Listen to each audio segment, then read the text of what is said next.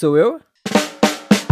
Sim, chegou a minha vez e com ela está começando o Taberna do Pirata. Sim, eu, Lucas Fratini, do podcast Sou Eu, tô assumindo aqui o timão desse navio, mas já vou também aqui já passar a bola pro meu lado com o Eric. Arroi, Marujo! Essa apresentação ficou legal, hein? Eu gostei, eu gostei. Estamos aqui no Taberna do Pirata, meu nome é Eric Campos, eu sou o corsário deste navio. Navegando junto, temos também aqui Gabriel Mungo, co-host desse podcast e capitão do canal Welcome Aboard no YouTube, como vocês já estão cansados de ouvir. Fala, rapaziada, como é que vocês estão? Tudo certo? Cara, então, isso aí, né? Vamos para mais uma cestinha. Sextou? Sextou? Sextou com S de... S de sou eu, pô! É Sextou verdade, de S de S sou eu. de sou eu, do nosso convidado Lucas Fratini, incrível. Já falei aqui pra vocês, mas pra quem não sabe, podcaster do Me Conta Uma Coisa, do Sou Eu, ele que é o maior mini padeiro caseiro do mundo da região da Tijuca, Lucas Fratini que está aqui, que apresentou com maestria esse cast, que, como você já sabe, esse programa semanal onde a gente resenha sobre qualquer assunto, mesmo que inevitavelmente no final acabe em jogos de tabuleiro. E no caso, hoje é jogo de tabuleiro puro, porque não tinha como não falar disso hoje, que é o Uwe Rosenberg. Vamos falar dele, jogos dele, coisas dele, coisas da vida dele. O cara é gênio dentro e fora dos jogos, e a gente vai falar sobre isso hoje. Mas antes de mais nada, vamos pro Butim Jogos da Semana. Combinado? Isso aí, vamos lá. Bora.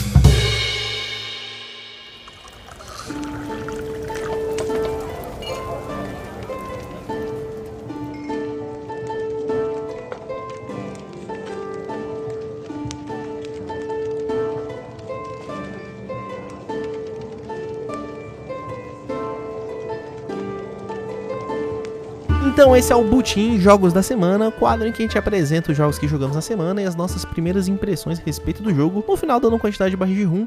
E hoje vamos falar de um jogo que estávamos esperando há muito, muito, muito tempo, que vai ter um cast inclusive sobre ele. Só preciso jogar ele mais algumas vezes para poder fazer esse cast, que é o Distilled, lançado em 2023, 150 minutos, 1 a 5 jogadores do design Dave Beck, o mesmo que vai lançar o Luthier em 2024 com o Vincent Dutré na ilustração, mas o Distilled em si foi ilustrado, né? Teve como design ali o artista Eric Vincent e foi lançado aqui no Brasil pela Galápagos lá fora por um KS incrível. Mungo, fala pra você que você é o cara que tava mais ansioso por esse jogo. Cara, é, eu até falei que no meu no vídeo unboxing que eu quase importei esse jogo, então quase não consegui esperar, mas daí a Galápagos anunciou. Cara, então o Distilled, basicamente você tá ali é, gerenciando uma destilaria e basicamente o que você vai fazer é fazer bebidas, né? Destilar bebidas. Cara, mas é muito legal porque no jogo você você realmente passa por todos os processos de destilação, né? Desde você ir lá comprar os ingredientes para fazer sua bebida, né? Até você é, fazer a destilação mesmo, né? Que você pega ali as cartas de açúcar, coloca na sua dorna e o açúcar vira álcool. Então, assim, super temático, super gostoso de jogar. Gostei demais, já joguei duas partidas e já tem unboxing no canal. Possivelmente mais pra frente vai ter review. Não, já falei que vai ter review. E a gente vai fazer um cast futuro aqui sobre esse jogo, então nem vou comentar muito, mas basicamente está gerenciando uma destilaria. Só fazendo uma ressalva, é mais 18 o jogo, porque obviamente está produzindo aí bebidas alcoólicas. Então, tirem as crianças da sala, que estamos falando do mais 18 aqui, Ericão. Inclusive, eu queria ter jogado esse jogo tomando um iscão, mas a gente jogou ele muito cedo, não dava pra tomar um iscão. Mas gostei do jogo. Eu fiquei. na- no momento eu fiquei meio agridoce, mas eu acho que foi por causa da rodada decepcionante que eu tive em algum momento ali, pela sorte, mas é uma sorte controlada mesmo. Eu quero jogar ele de novo pra ter uma. Eu acho que a experiência completa já sabendo como que funciona o entendimento do jogo. Mas eu gostei do jogo, tá, Mungo? Eu saí com gosto ali de um 8, mas hoje, pra mim, esse jogo, nessa primeira partida ali que eu tive, minha quantidade de barris de rum é 8.5 barris de rum. Jogo muito bom e que eu acredito que vai melhorar até a gravação do nosso cast, tá bom? Espero eu. Estou esperançoso porque eu quero gostar muito desse jogo, porque a temática é incrível. Mungão, quantos barris de rum você dá pro Distilled? Cara, é um jogo que talvez eu estava muito no hype pra jogar, é, mas é um jogo muito legal. A minha nota vai ser 8,5 pro Distilled, tá? Mas é porque eu joguei poucas vezes também, então, né? Teve beijo na boca então. Então teve beijo na boca, é isso aí. Fechou. Você já jogou esse, Lucas? Ainda não joguei, tô tentando convencer um amigo meu do meu grupo que tem ali uma condição financeira um pouco melhor, né? a comprar esse jogo, porque eu fiquei muito curioso, porque ele foi um jogo que chegou um pouco pela tangente, né? Eu particularmente não, não vi tanto hype assim lá fora, e eu vi que, não sei se vocês podem confirmar até isso, ele parece que ele tem um fator de sorte também envolvendo ali o jogo, né? É, por ser um deck build, ele tem, né? Tem a sorte ali dentro dele. Ah, então é nisso, né? Porque quem me vendeu o jogo falou um pouco sobre isso, falando que apesar de de ter essa impressão, assim, de ser um jogo, ah, nossa, pesado, não sei, caixa, um tema em que envolve produção, né, uma lógica de produção, tem ali um fatorzinho sorte, tudo mais que eu acho que é sempre gostosinho no jogo, né, eu gosto quando tem esse tempero de sorte, eu sei que muita gente não, não curte muito, mas me agrada bastante. Então eu tava Sim. bem curioso em relação ao Steelers. É, foi esse gosto agridoce que eu te falei quando eu saí jogando, que eu fiquei assim, eu tive uma rodada muito ruim uhum. que me uhum. prejudicou o jogo inteiro. Eu ah. e o ah. Vitão, a gente tinha a mesma quantidade de cartas ali, só que ele não tirou uma carta boa e eu tirei uma carta boa. E ele ah, conseguiu sim. fazer um whisky que dava para envelhecer e eu não consegui fazer esse whisky, a gente tava fazendo o mesmo jogo. Ah. Esse sentimento agridoce me frustrou um pouco, mas uhum. parando em casa e pensando, falei, pô, o jogo é bom sim, ele é bem temático, você sente você tá cuidando realmente de uma destilaria. Eu falei, pô, eu realmente sou essa véia aqui que eu, eu tô cuidando do meu whisky centenário da minha família é. do Tennessee. Então, assim, uhum. é bem legal, você se sente lá dentro. Eu tive a mesma impressão depois do Marceneiros, de eu realmente estar naquele lugar trabalhando ah, com aquilo.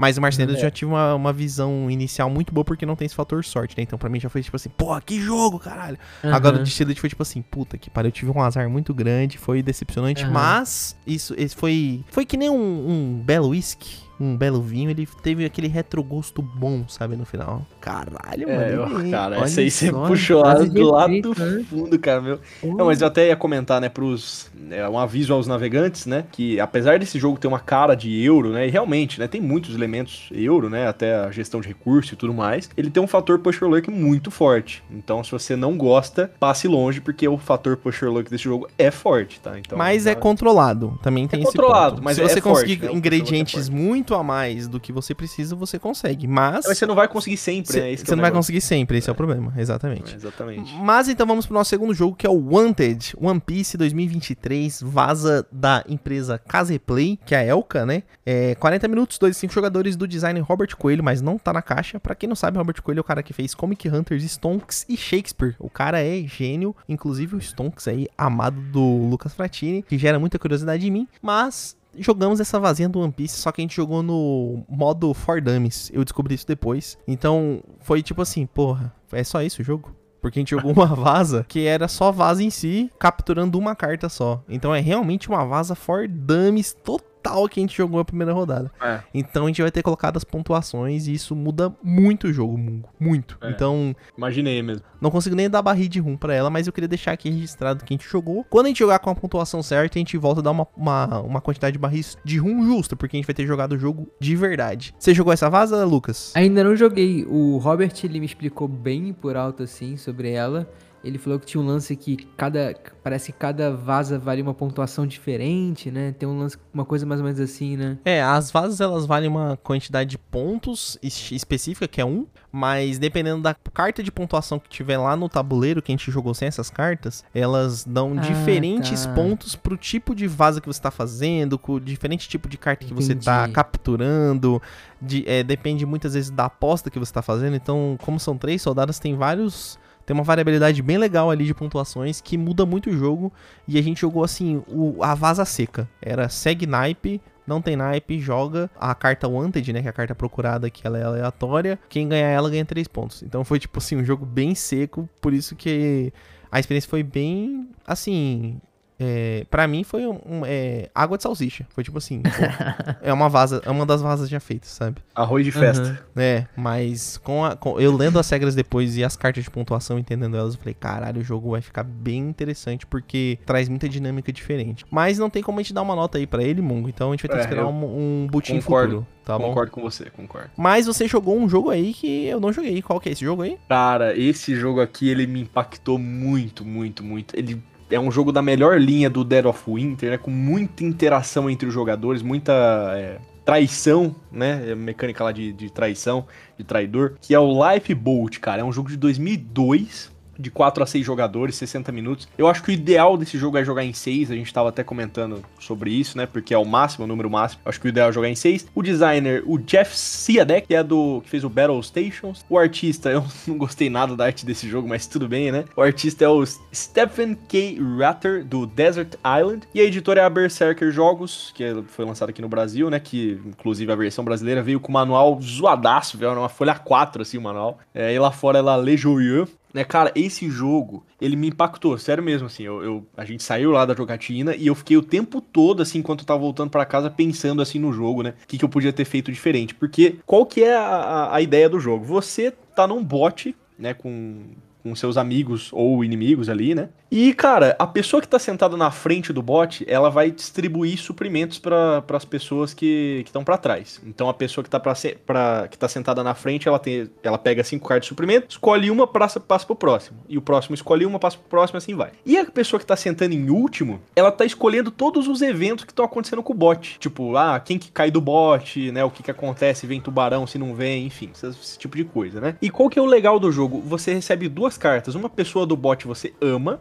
e uma pessoa do bot você odeia. E aí você ganha pontos se a pessoa que você ama sobreviveu no final, e você ganha pontos se, você, se a pessoa que, que você odeia morreu no final do jogo. Então, cara, é muito, muito, muito Caramba. genial esse jogo, cara. Muito genial. Eu, eu gostei demais, assim. E só uma pessoa ganha, obviamente. E aí as cartas de suprimento pode ter cartas que são pontos, pode ter arma, pode ter bússola, pode ter várias coisas que te ajudam, né? E ali você fica tentando descobrir, tipo, quem que, quem que ama, quem que odeia, né? Quando alguém morre, a pessoa cai do barco, enfim. É muito louco, cara. Assim, é uma, é uma interação, tem uma interação tremenda com os jogadores. Não, definitivamente não é meu tipo de jogo, tá? Eu prefiro jogos assim que, que você vai jogar ali solo em mais pessoas, né? Tipo Fish for Origin. Querendo ou não, a única interação que você tem ali é travar as ações, né? Mas realmente está jogando solo. Agora o Lifeboat, cara, ele é um jogo que tem uma interação assim tremenda, tremenda, tremenda. Eu gostei demais. Um dos melhores jogos que eu já joguei que envolve essa mecânica aí de traição, né? E quantos barris de rum você dá pra ele? Cara, por, pela proposta de jogo, é algumas cartas, cara. Tem tipo, é um baralhinho de cartas o jogo, sabe? É, e, e, o jogo conseguiu me proporcionar uma experiência assim absurda. Meu, obrigado aí, Rodolfo, por me mostrar esse jogo aí, porque é jogo obscuro pra caramba. Cara, eu vou dar um 9 barris de rum, cara. 9 barris de rum pra esse jogo, pra, pela proposta, né? Não vai ser mais porque, pô, a arte é, eu achei feia, a produção é meio, meio mais ou menos, mas a, a isso não impacta de forma nenhuma a jogabilidade, cara. 9 barris de rum sólido aí. Perfeito, perfeito. E agora também o nosso convidado também jogou essa semana. E qual que foi o butim dessa semana, Lucas? Então, eu fui na, na Vaza Night, né? que é a noite de vazas. Queria uma dessa, hein? na casa desse meu amigo. Um abraço, inclusive, para ele, pro Giovanni Barros, que coleciona vaza. Ele, se não me engano, semana passada ele chegou na centésima vaza dele. Ele faz os esquemas, assim, muito doidos de importar vaza em malote no Japão, aí mandar pra um, tipo, um depósito. Aí quando chega um número X de vazas no depósito, ela, ele manda pelo correio. Enfim, uns esquemas, assim, tipo, parece que, sei lá. Acho que é... Esquema de pirâmide. É, um, exatamente. é o jogo da Rinode. Não, mentira, mentira. É, então, Rinode é, é marketing tipo, multinível, galera. ele faz os esquemas, assim, impressionantes, assim, umas logísticas complicadíssimas para trazer os jogos. É, e aí, evidentemente que no meio disso tudo tem muito jogo sensacional, mas também tem muita bomba. E eu joguei uma dessas bombas e o outro jogo eu achei que é que nem o, o Eric falou, é, é, uma vaza, né? Só mais uma vaza. Então vamos começar primeiro por aquele que é só mais uma vaza, que é o Plotters Inc. É um jogo de 2022, né? Do Klaus Palace, que fez o Chicken, que é uma outra vaza e que essa sim é, eu acho boa. Acho que é uma boa vaza o Chicken. É um, o Chicken tem bastante atravessamento, né? Os jogadores ficam ali o tempo inteiro tentando ferrar um com o é. outro. É muito mais sobre ferrar e sobreviver de alguma forma do que sobre a, aquela lógica clássica da vaza de você pontuar ali ganhando vazas, né? Então, o Plotters Inc., ele tem, ele tem como o hook dele essa ideia de que você pode, pode ou não pode seguir a vaza, assim. A vaza é um pouco aberta e que a pessoa que jogou a maior carta e jogou a menor carta, caso todos os jogadores tenham decidido jogar cartas de naipes diferentes, vai poder comprar ali um número de cartas que foram jogadas, né? Alguma daquelas cartas. Qual que é a malíciazinha assim que ele tenta propor? que da mesma forma que você faz, você compra essas cartas para fazer uma coleçãozinha, né, de da, daquele tipo de cor. Só que você só pontua duas dessas coleções. As coleções extras, você vai depois dividir o número de cartas que você tiver nessas coleções extras, você vai dividir dos pontos que você fez na coleção real oficial, né? Então, ele tenta fazer uma coisa parecida assim com o Chicken, de você tentar empurrar ali, de certa forma, uma carta pro outro, né? Uhum. Só que eu fiquei com a sensação muito, assim, de que Eu joguei em seis pessoas, né? O jogo é de 4 a 6. É, eu acredito que talvez 4 ele funcione um pouco melhor, mas em 6, quando chegava a quinta pessoa a jogar a carta, já tava muito. Já tava muito na mesa assim o que, que ia acontecer, entendeu? A pessoa ali já, já tava meio claro quem que ia jogar mais alta, quem que tava apostando mais baixa, e ali a quinta e sexta pessoa realmente tinham as decisões significativas de poder manipular de alguma forma. Ou tipo, ah não, beleza, eu vou empurrar aqui uma carta dessa cor pra, porque eu sei que essa pessoa tá ganhando, então ela vai pegar, ou essa pessoa tá perdendo, então ela vai pegar, ou ok, tem cartas que me interessam aqui, então vou jogar mais baixo, entendeu? Eu sinto que o jogo chega no quinto jogador de uma forma muito, muito clara para ele poder manipular da forma que ele quiser, né? E, e não fui a única pessoa que sentiu isso, um jogador ao meu lado, um abraço pro Augusto, ele também sentiu um pouco isso, a gente inclusive pontuou igual, assim, a gente fez a mesma coisa, só que com cores diferentes. Eu sinto que o Sticken trabalha a sua ideia de uma forma melhor, assim, que o Plotter Zinc. Talvez realmente funcione bem com quatro jogadores, mas em mesa cheia realmente não rolou, assim. Achei muito fácil você conseguir tomar conta do jogo e manipular da forma que você quiser. Já jogaram os, os Chicken? O Chicken eu sei que o Eric já jogou, mas o Plotterzinho, já tinha ouvido falar? Nunca tinha jogado, mas já tinha escutado falar dele. Mas o, o Stick a gente gosta bastante, inclusive em quantidade maior de jogador ou em pequeno, os dois funcionam bem. O que eu achei interessante é que um dos artistas aí é o Saibep, que fez o No Close Dice. E que inclusive é uma vaza que eu gosto muito. Só que para mim ela só funciona em 4, em 3 eu não gostei de jogar ela. Mungo? Cara, eu gosto, eu gosto muito do Chicken, muito, muito mesmo. Pra mim é uma das melhores vazas que a gente costuma jogar aí. Mas o Potterzinho que eu nunca tinha ouvido falar, não, cara. É um, mas é um, um, jogo aí que eu tenho curiosidade pelo que você falou, eu gostei bastante. Sim, é. O Stick, inclusive, em seis pessoas eu já joguei e eu acho que, cara, funciona super bem. É, o Plotterzinho que ele não conseguiu trabalhar tão bem o hook dele em 6. Mas o Sticking é, tem ideias muito legais, ele é muito redondinho e muito simples também, né? Sim, ele vai fundo sim. nessa coisa de você realmente alfinetar, né? Sticking o outro jogador. E fica nisso e consegue gerar coisas incríveis. E Lucas, tá. para explicar para as nossas mães que escutam esse podcast, o que, que, é um hook? O hook é o twist, né? Usando outro termo em inglês, né? É o twist, é aquela coisa diferente que vai romper ou adicionar ao sistema padrão da vaza, né? Que é, que, que é uma vaza? Cada um joga uma carta e aquilo ali se resolve de alguma forma. Pode se resolver sendo a mais alta, ou pode se resolver sendo a segunda mais alta, por exemplo, como o Schadenfreude, ou pode se resolver, sei lá, como a mais baixa, caso seja um, uma antivasa, né, como a gente chama. E essas pequenas variantes na regra que fazem o jogo ser diferente, né, terem ali o seu apelo especial, é o que se chamam de hook, pegar os tonks. É, os tonks, o hook dos tonks seria essa questão do mercado de ações e o naipe flutuante. Um outro exemplo. O Schadenfreude, que é outro, uma outra vaza. O hook é não quem fez, jogou a maior carta, nem a menor, mas sim a do meio. O hook do Homem Batata, por exemplo, é um naipe mais forte, ele perder pro 1, 2, 3 são as cartas mais fracas do, do uhum. naipe mais fraco. Então, o hook é o, é o, é o tempero. É aquele. É, é o é flavor. O é o que deixa o, que torna o jogo especial, né? Por Isso. exemplo, o Cat in the Box, né, que é a vaza quântica, muito boa inclusive também. O Hulk seria aí o, o, o naipe de acordo com o observador, né? Então você escolhe, vocês podem escolher o naipe ali e depois, né, se, se você acabar escolhendo um naipe que já tem ou sei lá, se você já tiver usado todos os naipes daquela cor, você acaba paradoxando, enfim, é muito louco isso aí. Uhum. A outra vaza que eu joguei foi a Time Chase que é um jogo do Jonathan Woodard, que fez esse jogo que eu não conheço, mas o Eric marcou aqui. Eu não, eu não posso falar, revelar que é uma pauta, né? Agora que eu parei pensar Pode, pode. Não, esse, pode. Esse, ah, esse, esse, podcast não tem critério, não. Fica não, tranquilo.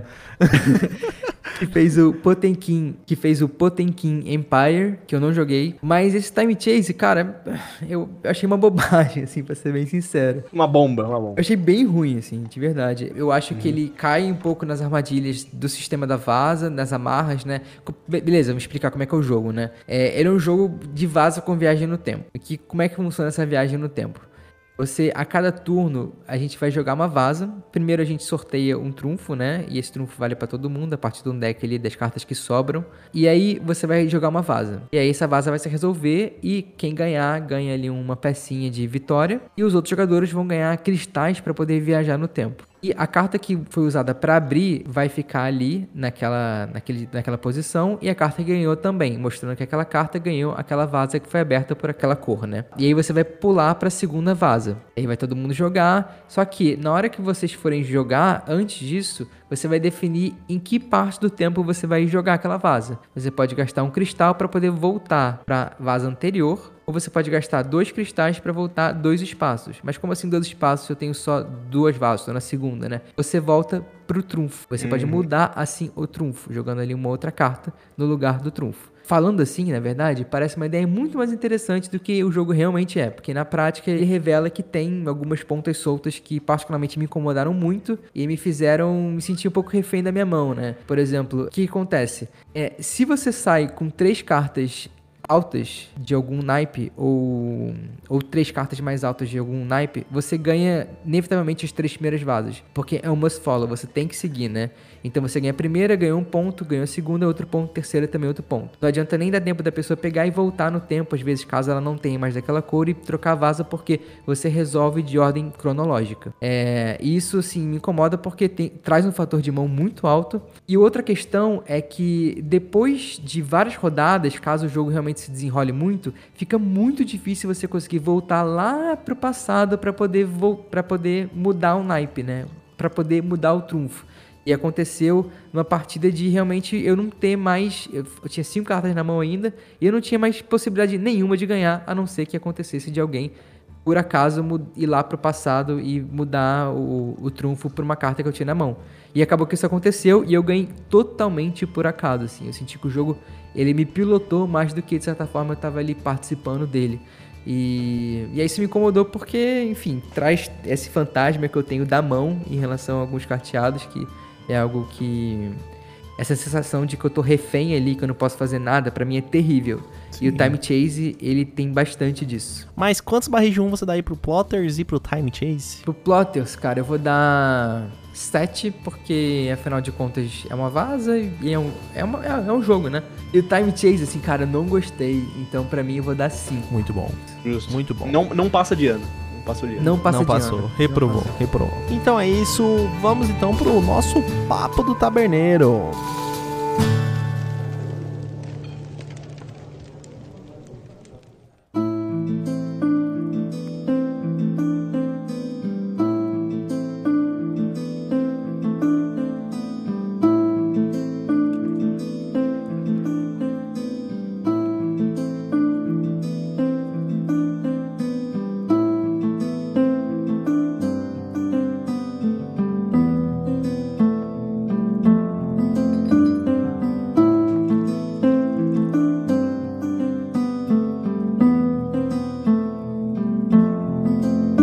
Aqui no Papo do Taberneiro. Nessa semana o Taberneiro não tem nenhuma fofoca, safado, vagabundo, mas ele quer colocar mais um quadrinho ali na, nessa taberna que está tá cada vez aparecendo mais quadro de gente aqui, Mungo. Estamos revolucionando essa taberna, hein? Estou é. gostando do nosso trabalho aqui.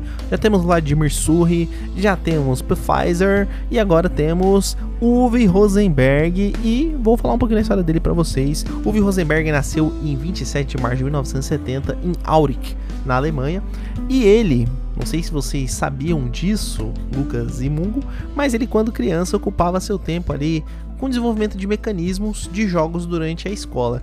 E ele, nessa época aí da, da escola, ele publicou alguns play-by-mail games. Vocês já ouviram falar disso? Nunca Cara, eu tô falar. ouvindo agora, mas são os PBM. São é. os PBM. São jogos que você podia jogar por correspondência. Hoje, né, tem os PBEM, que é os Play by E-mail, dá pra jogar por e-mail, mídia digital. Então são jogos bem simples. Você tem uma mecânica ali específica, faz na, na caneta mesmo, no papel. Então ele, ele desenvolveu isso quando era na escola ainda. E aí, quando ele foi pra faculdade, ele estudou estatística em Dortmund. Grande Borussia Dortmund, meu time do coração.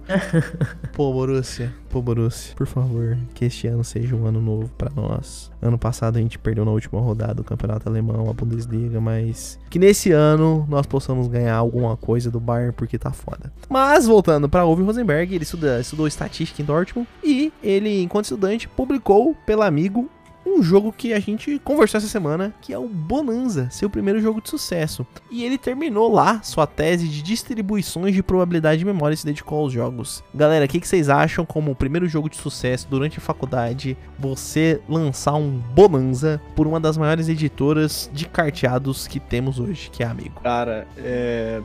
Bom, pra quem não viu, primeiramente, né, pra fazer o jabá, pra quem não viu o nosso cast passado, a gente falou, né, detalhou o Bonanza aí, então aqui a gente não vai falar muito. Cara, a Bonanza é simplesmente uma obra-prima, cara. Pô, esse jogo ser o primeiro jogo que ele publicou é, assim, além de muito tradicional, né, muito muito impactante hoje em dia, você fala, cara, esse foi o primeiro, esse foi o primeiro jogo do Rosenberg, né? É muito muito bacana isso, cara, muito muito bacana mesmo. É, foi o primeiro jogo ou o primeiro jogo de sucesso? Primeiro jogo de sucesso. Foi ah, não foi o primeiro jogo, nossa, foi tô... o quinto jogo dele, mas na verdade os outros quatro jogos, dois foi de jogos PBM famosos, assim, maiores que ele postou. E o 2 foi jogos mais soltos, assim, Comic Like e o Lifetime, que são jogos que eu encontrei alguma coisa no BG, mas na, nenhuma informação muito grande sobre eles. Eu acho que é muito interessante, assim, puxar esse dado histórico dele, que inclusive eu adorei a toda a pesquisa que o, que o Eric fez, porque impressiona muito essa questão do Bonanza ter sido publicado por ele enquanto ele ainda estava na faculdade, porque a gente. É isso, é um jogo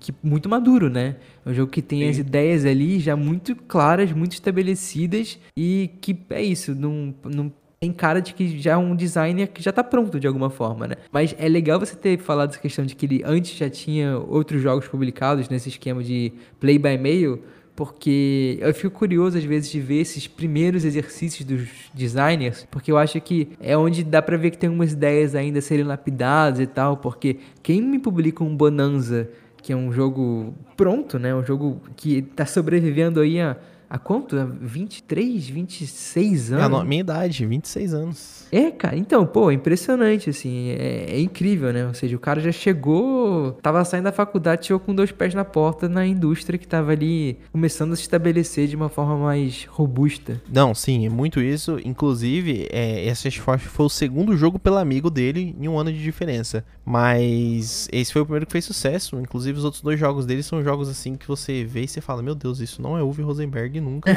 Mas é, é, bem interessante ver os ensaios ali. Tanto no primeiro jogo dele ali, o Marlowe em 1992 e o Times em 92 também. Então, esses dois jogos iniciais dele aí da carreira dele, né? Que foi lançado pela Sala Games, que pelo que eu vi é uma editora que não tem muito jogo é só jogos bem pequenos mesmo, bem b-side assim, lá pra, pra Alemanha mesmo. Então lançou esses dois em 92, depois lançou em 96 um jogo que chama, com arte bem, bem feia, que é o Comic Gleich em 96, e no mesmo ano lançou Lifetime, pelo amigo e o Bonanza que a gente conhece em 97 que fez ser ele o que ele é, ter o dinheiro que hoje ele tem, as empresas que hoje ele tem, o sucesso que hoje ele tem para conseguir lançar os jogos. Inclusive, a partir do Bonanza, Amigo começou a lançar algumas expansões. E em 2000, ou seja, três anos depois do Bonanza, ele funda a Lookout Games, só a Lookout Games, junto com Hanno Gurk, que trabalhou para Wizard of the Coast antes, ou seja, o cara tá envolvido com a, as droguinhas que a galera usa aí, médicos, RPG da vida. Vou, vou, nem citar os nomes, né? Só que o Hanno Gurk, ele fez poucos jogos, algumas expansões do Bonanza. Ele começou a trabalhar junto com o Hanno Gurk na Lookout Games como sócio e também o Clemens Franz, ilustrador de muito jogo famoso, que também funda é um cofundador do Lookout Games. E essa Lookout Games, para quem não sabe, ele lançou poucos jogos famosos aí, né? A gente pode falar aí alguns jogos do UV, uns 18xx, Cantaloupe, que a gente tem aqui no Brasil, que veio pela Galápagos, o Gran Hotel, o Isle of Sky, ganhador do Kenner Spiel, o Oh My Goods. Então são jogos que foram lançados pela Lookout Games e tem até essa relação com o Fister que a gente falou na semana passada. Ele então ficou famoso com Bonanza pelo amigo, mas foi com a Agrícola que ele conseguiu tirar Puerto Rico do topo do BGG posição que ocupava seis anos. Então o Porto Rico ele ocupou de 2002 a 2008, né, a posição número um do BGG. Além disso, ele ganhou um Spiel DA especial para jogo complexo, porque antes não tinha, era só o Spiel. O primeiro, entre aspas, Kenner Spiel, um Spiel especial, foi o Agrícola, que em 2008 ganhou essa categoria especial de jogo complexo, sendo que o primeiro prêmio da categoria que viria a ser oficial seria em 2011 com o Seven Wonders né, pelo Kenner Spiel, que é o, o jogo para especialistas. E então, nesse período aí, entre o Bonanza, ele lançou alguns jogos, por exemplo, o Ladvenspiel em 97, o Bargain Hunter em 98, o Mamma Mia em 98, o Clunker em 99, o Space Beans em 99, o Al Capone em 2000, o Babel em 2000, o Titus em 2000, o Bali em 2001, Limits em 2001. Então ele foi lançando várias coisas. Bean Trader, tô falando não, nada de expansões. O Yellowstone Park, o Attribute, o Chatsbold, o Solimil, o Clunker versão nova, o Spelunk, o The Difference Between Woman and Man, que esse eu achei in inacreditável. Ele tem um jogo que é a diferença entre as mulheres e os homens. Ele tem o Virsin Schwanger, é, Schwanger em 2005, o Nottingham em 2006, para aí sim, em 2007, lançar o que foi consolidar ele como um designer de jogos de fazendinha, que é o Agrícola em 2007, jogão. E o que vocês têm aí de experiência para falar pra gente com o Agrícola, galera? Não, e o Lucas, inclusive, lançou um cast semana passada do Agrícola quente. Sim, então, é, antes de falar sobre o Agrícola, eu queria dar um destaque, até porque eu tô me sentindo um pouco culpado de ter malhado as duas massas que eu falei. Eu queria dar um destaque ao Bargain Hunter, que é uma vaza, cara, do Uwe Rosenberg. Caramba, de 98, você jogou ela? É muito boa, é tipo, muito boa. Assim. Caramba! Assim, é um jogo que, acho que se fosse relançado ou redescoberto de alguma forma hoje, ele com certeza faria um burburinho, porque eu sinto que atualmente a gente tá, tá um pouco assim na, não vou dizer moda, né, mas tá no, no espírito do tempo as vazas, né? E o Bargain Hunter é muito boa, assim. Foi uma, é uma das vazas que realmente me encantam bastante. Cara, acabei de ver aqui. É uma, a gente tá procurando por mercado de usados e lojinhas de barganhas. De Exato. eletrônicos raros e valiosos. Não, então. Já e, deixei quero na Ludopad aqui. Pra cara, quando e... aparecer eu já pegar. é bem interessante, assim. Ele tem umas ideias bem legais. Tem, uma, tem algumas conexões, assim, que dá pra ver que ele, ele fez com os jogos anteriores.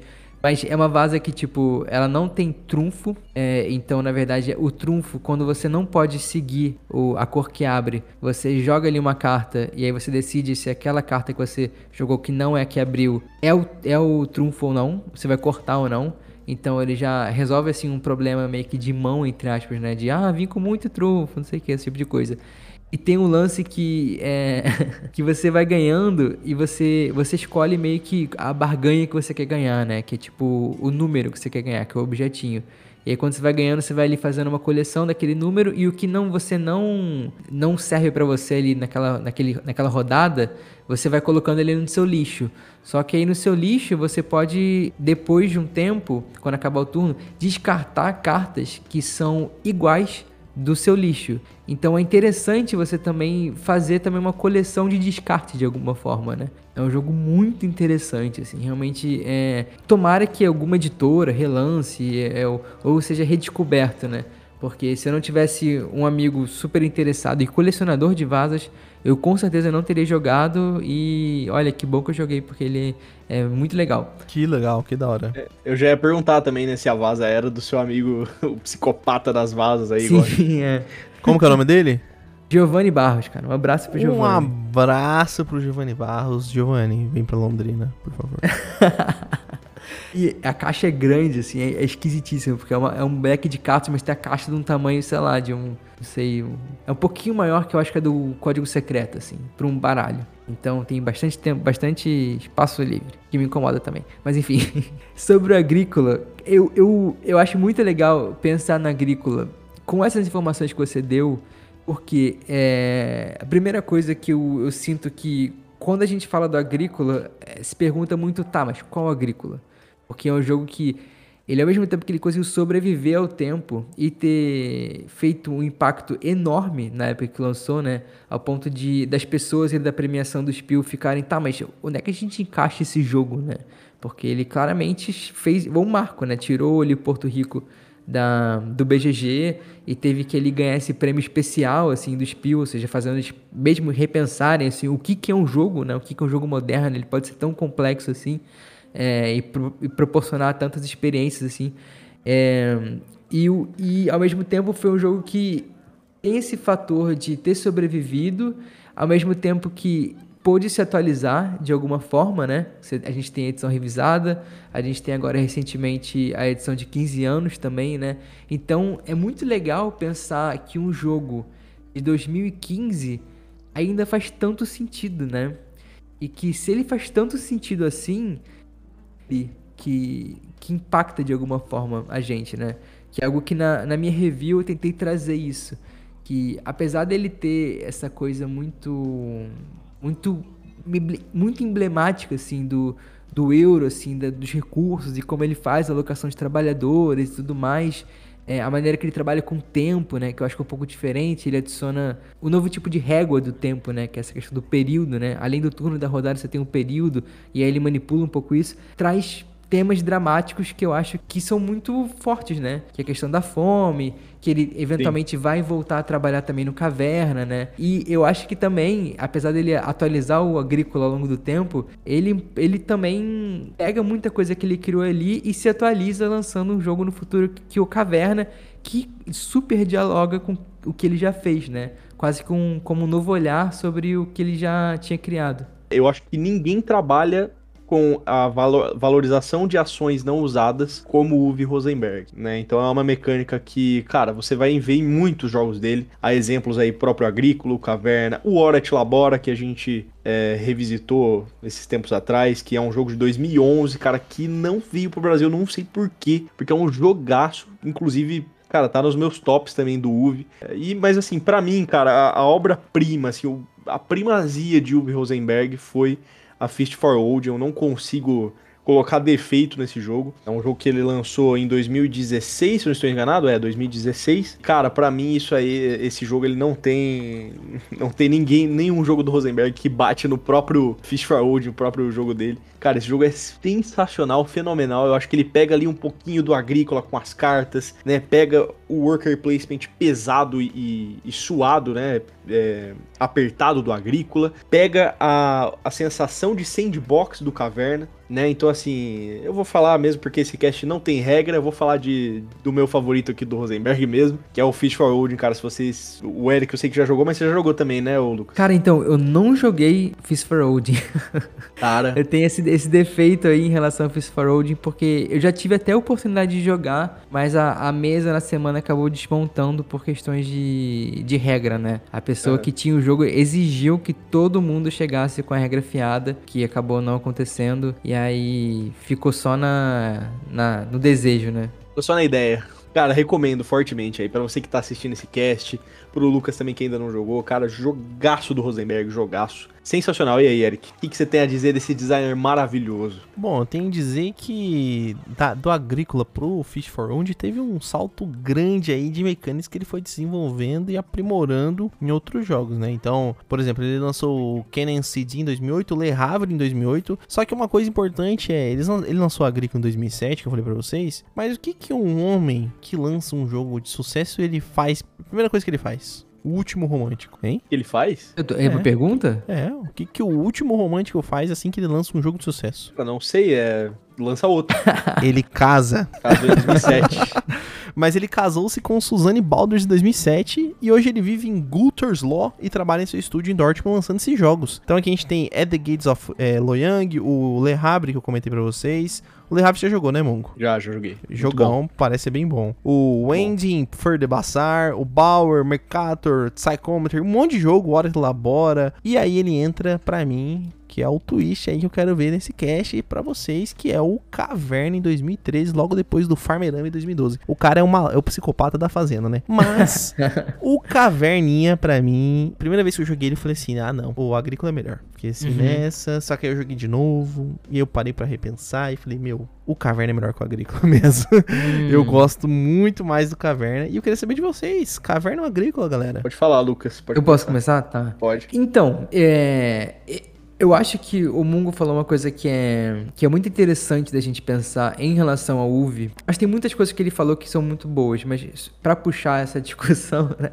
essa, essa grande dúvida, né, do, do século, assim, do, dos jogos do UV, que o UV, ele de certa forma, ele não tem medo de, de quando ele tem uma fixação sobre algum sistema, algum tema, algum, algum tipo de, de, mecânica até, né? Parece que ele leva quase que até a última consequência, né? Ele tenta cavucar aquilo ao máximo para ver até onde vai chegar. Juntando com uma informação que vocês também falaram no, no podcast do Bonanza, E parece que ele também ouve o que as pessoas estão falando em relação ao jogo, né? E eu sinto muito isso em relação a, a essa discussão caverna ou agrícola, né? Parece que umas coisas, algumas coisas que ele apertou um pouco mais no agrícola, ele afrouxou no Caverna, assim. E eu vou citar, por exemplo, a questão do, do próprio arco dramático, né, do jogo, né? O Agrícola, ele te obriga de uma forma que algumas pessoas dizem que é punitiva, mas eu não sei se eu gosto tanto dessa palavra, né? Uma forma dura mesmo, assim, de você sentir que você precisa alimentar as suas pessoas e não importa o quanto você está ali tentando gerenciar a sua fazenda, isso vai sempre voltar para você com uma consequência pesadíssima, né? É, fome é uma coisa pesada. E no Caverna, ele dá uma leve afrouxada, não vou dizer que é muito, mas o suficiente para não ter essa carga dramática tão pesada, né?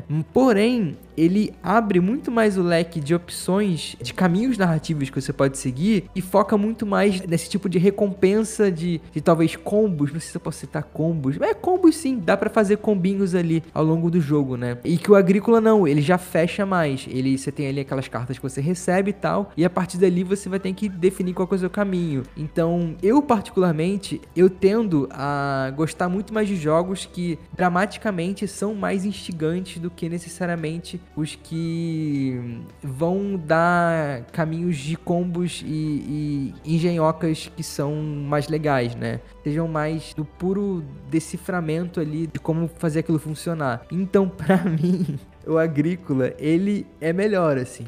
Eu sinto caverna com uma sensação de um euro, um euro, um euro, euro entendeu? Um euro bom, mas um euro, euro. Para mim é talvez também na época tenha feito muito mais barulho do que hoje com uma visão de 2023, com uma bagagem também de vários outros jogos que se inspiraram muito no Caverna, esteja um pouco contaminada assim a minha visão, mas o, a fome e o peso da fome no agrícola, cara, é algo que me pega demais assim. Então, eu fico um pouco com o agrícola nessa nessa disputa.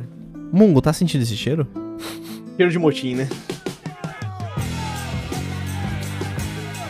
Então, o motim frequente entre os piratas, esse é o quadro da treta da Discord. A gente vai fazer ele no meio desse quadro aqui, que é onde nós vamos discutir, debater sobre qual é o melhor jogo. Qual que é o melhor clássico do UV? Agrícola ou Caverna? Quem vai levar melhor em cada categoria escolhida a dedo? Categorias sérias, categorias que são levadas em consideração num Kenner Spiel, num Spiel DA, sabe? Num jogo do ano ali do, dos portugueses, dos italianos, sabe? A gente tá pegando fizemos um, um, apanhado ali de vários desses critérios. A gente, a gente teve acesso né, às informações secretas. Acesso às informações, essas categorias importantes. Fizemos né, uma curadoria especializada para levantar elas. Levantamos aqui cinco categorias. Eu quero ver aqui como que a gente vai defender o nosso jogo em cada uma dessas categorias e quem levar melhor no final vai decretar oficialmente qual é o melhor jogo, tá? Então a sua responsabilidade, Lucas, é defender o Agrícola e a minha do Munga é defender o Caverna. Ai, eu quero ver Deus. quem vai levar o melhor, tudo bem? Os dois são caverneiros? Eu sou caverneiríssimo. Eu também sou, assim, eu até ia comentar, né? Eu acho que essa sensação do sandbox que o caverna te dá, né? Uhum. De você ali tá. Você realmente sentir ali que você tá mobiliando a sua caverna, colocando lá as, uhum. as furnitures, né? Cara, isso para mim me pega demais, assim, sabe? Uhum. Eu, eu acho me, que sabe o que eu me ele... É sinto? Eu me sinto jogando Minecraft. Juro. Exatamente, exatamente.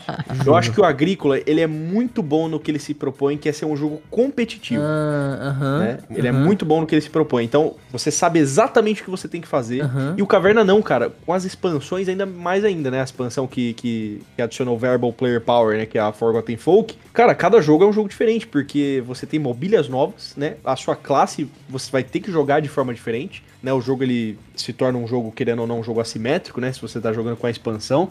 E, sinceramente, eu acho que não tem motivo para você jogar Caverna sem a expansão, porque ela melhora muito o jogo, eu gosto muito dessa expansão, acho. É, não é essencial, mas é, eu acho que não tem porquê. Não tem porquê não jogar, né? Se você tem expansão, jogue. Então, assim, eu acho que essas. Resumindo, né? Fazendo um, um, um combo, né? Eu acho que o sandbox do Caverna ele me pega mais, mas não significa uhum. que o Caverna é melhor, né? Só que ele mexe mais com o meu coração, né? Vai depender das nossas categorias aqui que a gente vai decretar oficialmente.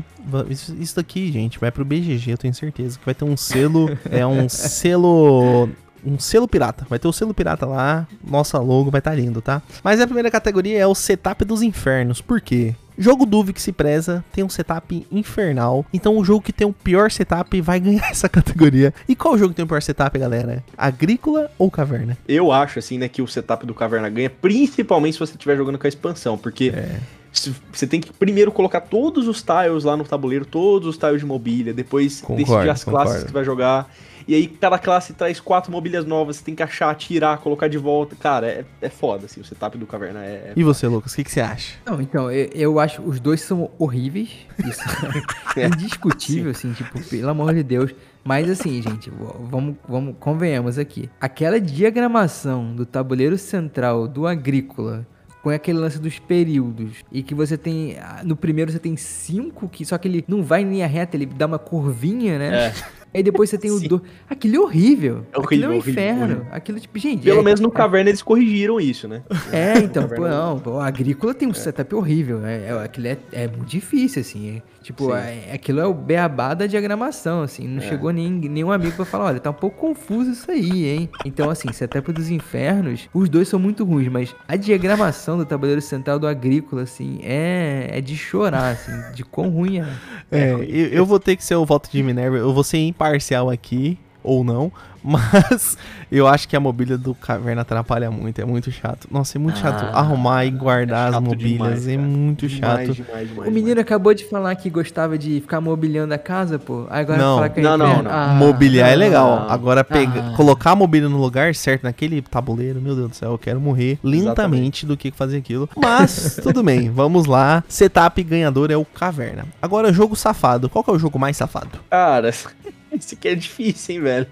Eu acho que o agrícola é mais safado, sabe por quê? Porque você depende, você depende das cartas que estão na sua mão, cara. Então isso faz ele ser muito safado, velho. Muito safado, né? Porque pelo menos no caverna você tem ali a liberdade de escolher qualquer mobília que você queira. Agora, é bom, sei lá, minha opinião também, né? Eu acho o agrícola mais safado que o caverna.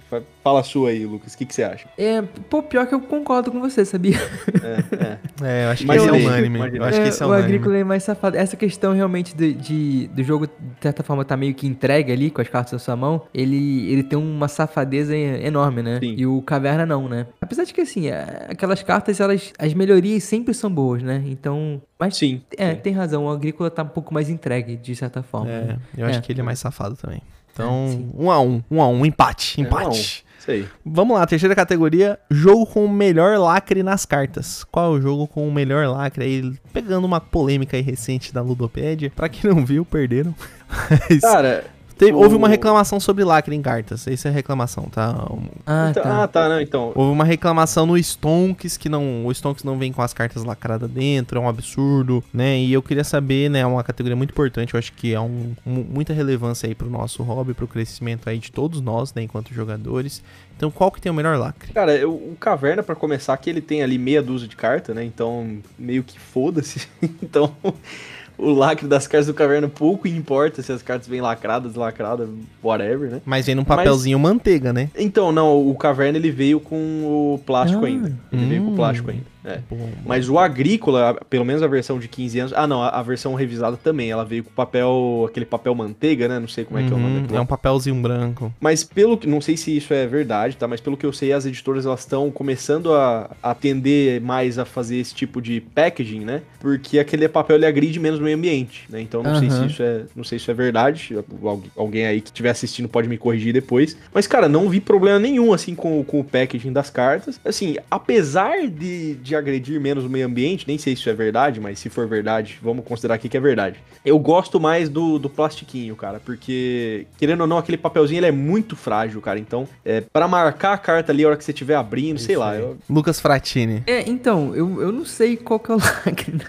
das cartas, mas eu imagino que o Agrícola, por ter um baralho considerável, deva ter algum lacre nessa edição de 15 anos que justifique, eu acho que com aquele preço realmente dá pra botar ali um lacre bacana. Inclusive, Foi 10% de lacre do, É. do preço do, do, do Agrícola é. 15 anos. inclusive a- aquele, o lacre de plástico que tem aquele, aquela fitinha dourada, putz, aquele é muito bom, né? Aquele é, muito bom, né? É, aquele gostoso, cara. É, Mas porque- eu, vou, vou ter que ser o voto de Minerva de novo e vou ser imparcial, ou não novamente. Mas o Caverna ganha essa, meus queridos, porque se o cara reclama que não tem lacre, imagina se tiver um lacre de papel manteiga. O cara, o É. cara enlouquece, o cara tem um infarto.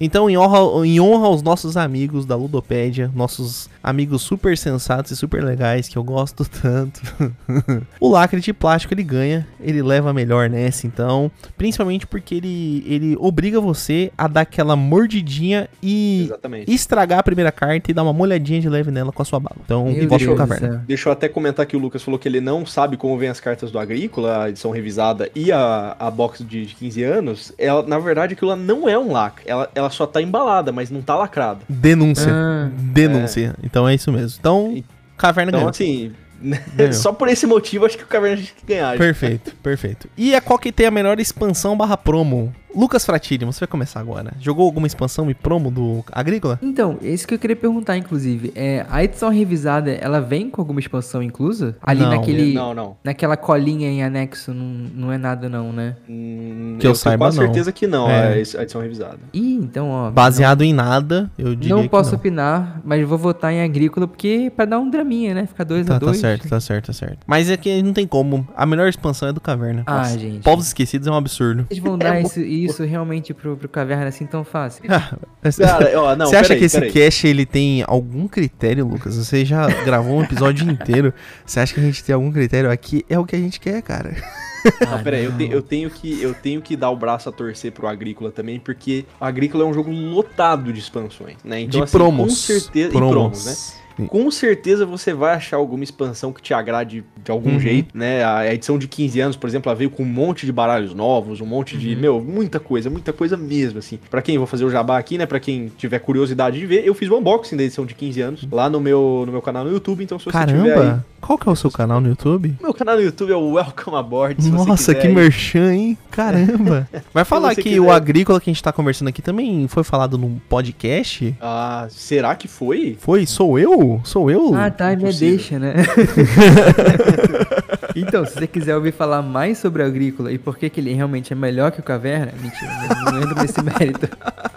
Você pode ir lá no Sou Eu, interrogação Board Games, no Spotify, Ludopad, etc. E ouvir minha análise sobre o jogo, que deu um trabalho, então, por favor, vá lá prestigiar, e porque eu acho que eu levantei bons pontos. Isso, É, vai lá. é, então, mas falando da melhor expansão, né? Eu tava falando que eu tenho que dar o braço a torcer pra Agrícola, porque realmente tem muita expansão. Não necessariamente por isso que são boas, mas. Cara, eu, eu sei que tem muitas expansões boas, principalmente de baralhos, né? Baralhos novos. É, e uma coisa que o Agrícola tem infinitamente é a rejogabilidade, né, cara? Tem muita carta, enfim. Isso aí eu tenho que dar o braço a torcer pro Agrícola, mas Caverna, apesar de, ter, de terem duas expansões apenas, né? E al- algumas mini expansões, mas né, não, vou, não vou comentar delas das mini expansões. Eu gosto muito da expansão dos Povos Esquecidos, né? Que adiciona simetria ao jogo. Então eu acho ela, cara, essencial. Se você não jogou Caverna ainda com a expansão, é, você precisa jogar, é, jogue, cara, jogue. Eu não, não joguei ainda a expansão é, dos Demônios Frenéticos, mas eu vi que essa expansão ela é incompatível com Povos Esquecidos. Então isso já foi um motivo mais que suficiente para eu não adquiri-la, né? Então, mas espero jogar um dia, cara. Eu quero, eu vi que adiciona um PVEzinho ali no, no jogo, então eh, estou curioso para jogar, mas não, não, não tive é, vontade de adquiri-la, né? Isso aí. Agora a última categoria é a categoria que vale mais pontos, vale dois pontos. Então tá 3 a 1 pro Caverna, mas essa daqui vale dois pontos porque é o representa o principal. Que, qual que é o jogo mais uvezístico? Mungo, qual jogo é mais uvezístico? Cara, esse daqui, infelizmente, eu vou ter que dar pro Agrícola, né, cara? Não É, tem nem eu como. também vou ter que dar pro Fazendinha, Agrícola. né? É, fazendinha, cara. É, não, não tem tem como. como. ser mais Não tem uvezístico que isso. O jogo se chama Agrícola. Só seria Exatamente. melhor se chamasse Fazendinha. Então, Exatamente. O caverna, ele é 50% uvezístico, porque ele é, É. metade plantação, metade caverna. é. Então, realmente, o agrícola não tem como a gente dar o prêmio pro caverna. Esse daqui Você concorda, né, Lucas? Claro, é ouvir puro, né? Então, Exatamente. 3 a 3 o desempate fica com o host desse canal, eu, e vai pro Caverna. Então o Caverna é melhor que o Agrícola. Muito obrigado, pessoal. E agora a gente vai voltar pro nosso nosso Alpir.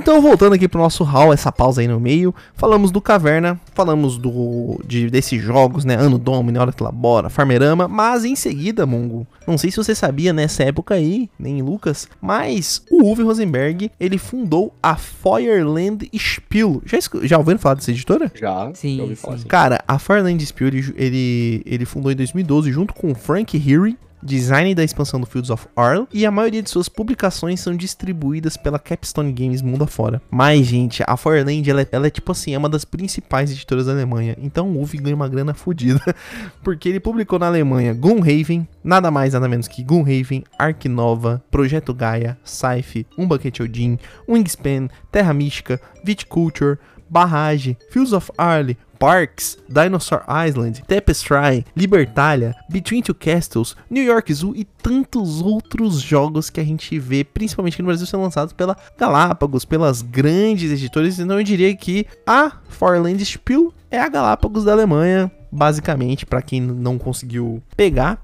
Mas os caras trouxeram muito jogo, dá pra ver que eles têm uma parceria ali com a Stone Meyer Games. O cara é inacreditável. O cara, tipo assim, conseguiu ter duas empresas de sucesso dentro do hobby, lançar vários jogos de sucesso e ainda assim ele continua lançando o jogo, porque ele lançou o Glass Road em 2013, o Fields of Fire em 2014, junto com o Patchwork, o High Geist, o My First Bonanza, que é um Bonanza para criança, porque eu não sei porque precisaria, porque o Bonanza já dá pra jogar de boa com criança. Mas a gente tem o Fish for Road de 2016. Aí ele teve a reedição do Agrícola, Cottage Garden, Caverna, Cave vs Cave, que é a versão para dois jogadores. O Indian Summer, que eu acho que veio pro Brasil, mas não fez tanto sucesso. Temos o Nusfjord, o Patchwork Express, o Rick Holt, o Spring Middle. É só jogão, gente. Fields of Fire Big Box. O Nova Luna, que até a gente cogitou em fazer um cast dele, que é um jogão que veio pela Fanbox e que não, não assim, eu não vejo a galera falando, ele é super barato e é um abstrato muito bom. Você gosta dele, né, Lucas? Gosto bastante da Valor, hein? Cara, o Nova Luna é um abstrato legal demais. Cara, e o, pr- o próximo dessa lista eu fico até triste, cara, porque o Vitor ia trazer pra, pra mim da, da Espanha e tinha acabado na loja, que é o Patchwork Doro, que é o, port- o Patchwork Roll Screve, né? E dá pra jogar com, com mais de duas pessoas. Cara, como eu queria esse jogo, cara, mas não saiu no Ah, Brasil. interessante, hein? Então, aí também tem o Robin of Loxley em 2019, junto com Second Chance, Fairy Trails em 2020, o Hallertalzinho da galera, que é uma delícia.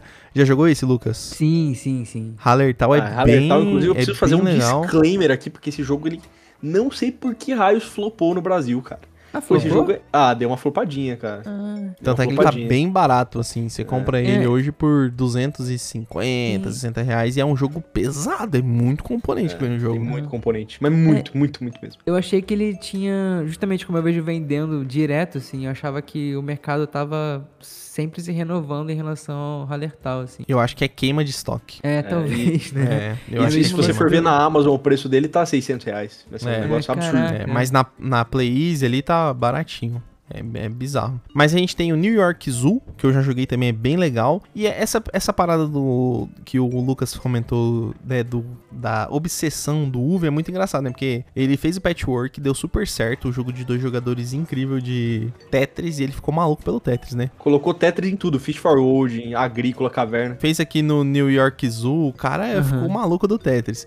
Mas ele fez o Sagan em 2020, o Harmonia e o Tulpan Fiber em 2021, o Agrícola 15, né, que a gente viu em 2022 junto com Applejack e o Atiwa, e, o Bi- e a Big Box do Caverna Cave vs Cave, Framework, Nossa. Stack and Stuff, o Patchwork Game, e em 2023, finalmente acabando, a gente tinha que zerar e falar todos os jogos aqui pra todos serem lembrados, né? O Nusfjord Big Box, o Orenenburger Canal, o Pantanubo 2023, o Tangram City 2023 e em 2024 vai lançar um Portals. E com tudo isso de jogo, eu posso dizer pra vocês que o Uve, na minha humilde opinião, é o maior designer de jogos de tabuleiro que a gente tem hoje. Ele tem seis jogos que figuram no top 100 do BGG. Entre eles, o Caverna, o Agrícola, o próprio Fish for Odin. O cara é gênio, o cara é incrível. Eu sou muito fã dele. E quando eu descobri a história dele, né, dele ter conseguido lançar na faculdade, dele ter fundado duas editoras de sucesso, me fez assim, ter mais admiração ainda pela pessoa que ele é, porque não só, né, a gente tá acostumado a jogar jogo de tabuleiro e sempre ter uns malucos no jogo. O cara não só é um maluco por jogo, como ele é um cara genial dentro do seu dentro do seu ramo ali também empresarial, desenvolvendo, né, a sua, sua empresa, seu pé de meia fora do design de jogos. O que, que vocês têm a comentar sobre isso, meus queridos? É, eu queria só comentar que se a gente for fazer um Hall da Fama Pirata do Kinesia, a gente vai precisar de umas 4 horas de podcast não, aqui pra... do Nisia não dá nem pra... é o resumo do resumo. Do Nisia... então, eu acho... Eu, eu não tinha parado para pensar no UV, assim, em relação a essa, como o Marek falou, em relação ao maior e tudo mais, mas depois de todo esse currículo e essa descrição realmente do impacto assim que teve o nome Uwe Rosenberg na história da cultura dos jogos de tabuleiro, é inegável assim botar ele no nesse panteão, né? Nesse lugar assim de destaque de alguém que, que com certeza mudou um pouco o, o rumo da história mesmo, né? Seja futuramente inspirando a criação de, um, de uma categoria no prêmio que é hoje em dia o maior prêmio de jogos de tabuleiro do mundo, né? Mais, o mais cultuado, pelo menos mais famoso, ou seja, lançando uma editora que é a casa de jogos que são que atraem muita gente, né? Que são ali figuram top 100 do BGG na Alemanha, né? que é a, o país que mais vive intensamente essa cultura. E o UV é um agente, né, nisso tudo. Ele, você vê que ele tá Sim. ali tanto é, produzindo jogos quanto nesse, nesse lugar de, de empresário, de alguém que tá fazendo movimentar o mercado, né? Eu acho isso muito bonito, né? É absurdo pensar que, tipo, a editora dele fez um Raven que ficou um tempão no top 1, fez o Ark Nova que subiu, o Gaia Project que uhum. subiu. Tipo, é só jogo que ficou no top. Terra Mística é um absurdo. O cara é, é inacreditável. Eu acho isso muito legal, assim. E, essa, e ao mesmo tempo, tipo, ele, ele claramente poderia ser um cara que ia ficar ali só no, nos bastidores, mexendo os pauzinhos, né? Mas ele também tem essa obsessão por fazer, né? E que é legal ver como, como ele desenvolve e recicla e ouve muitas vezes feedback sobre os jogos para fazer novas propostas em, em sistemas às vezes um pouco parecidos que vão gerar todo esse debate do de ah, esse jogo é melhor que esse ou ah, esse é uma versão menos é, punitiva daquele outro ou e errar também, né? Eu acho que não tem como ter uma carreira tão extensa sem certos tropeços, mas de qualquer forma, assim, é um cara que tem uma importância que é inquestionável, né?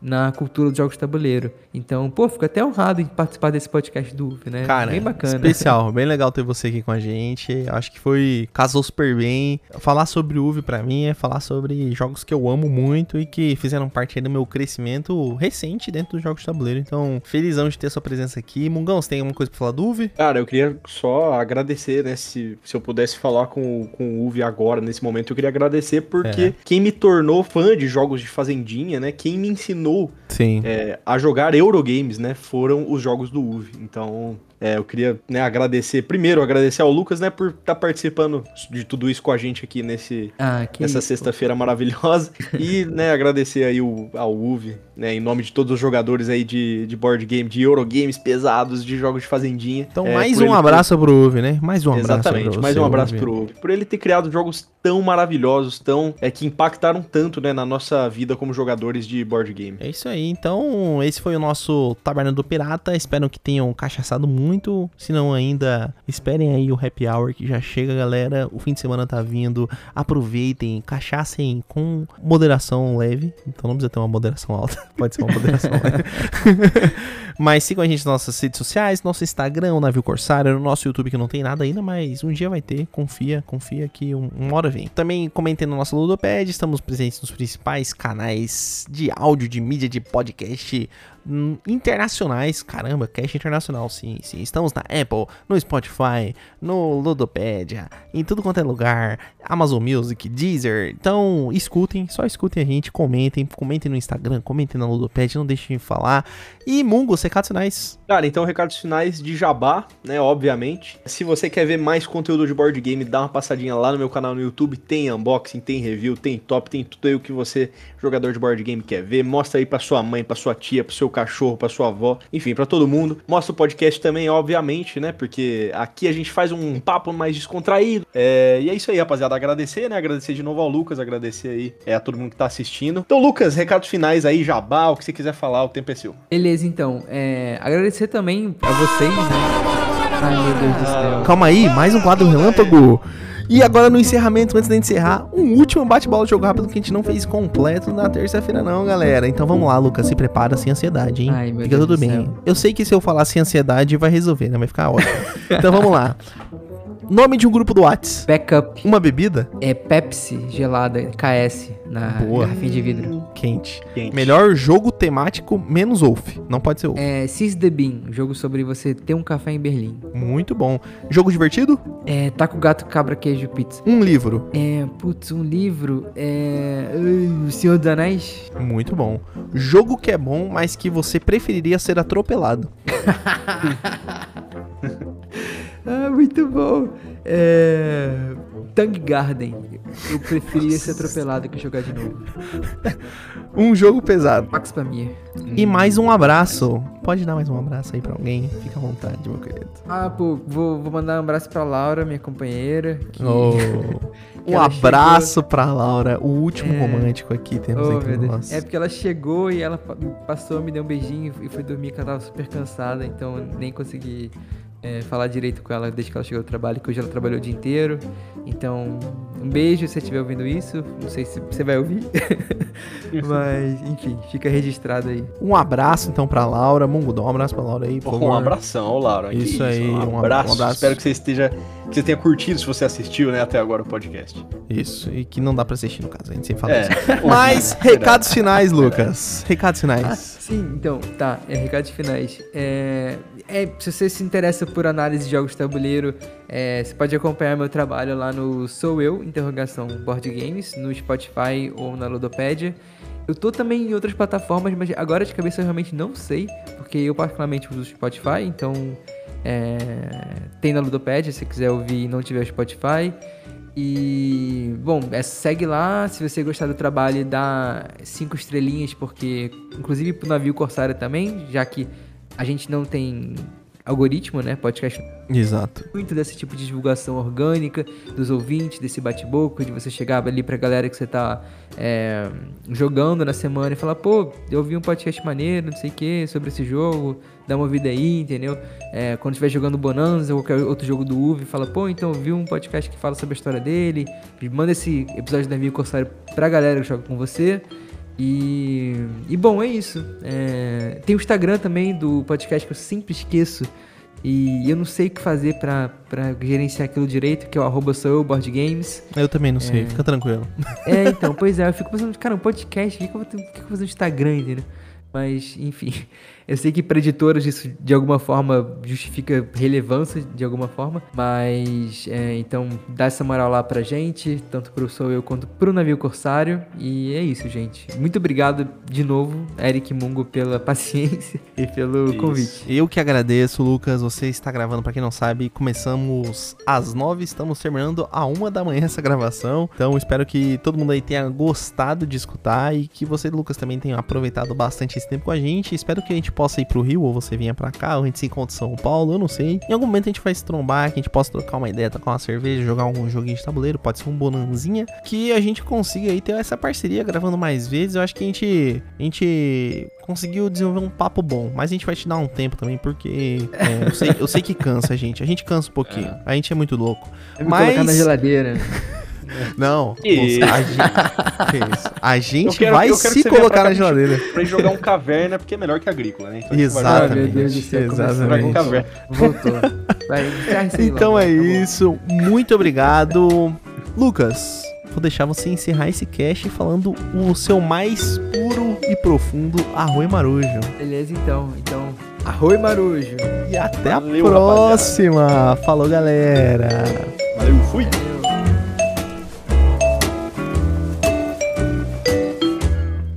Bonanza é melhor, tá, galera? Bonanza é melhor. Eu sinto lhe dizer, você tem todo o direito de estar errado. Um beijo até a próxima.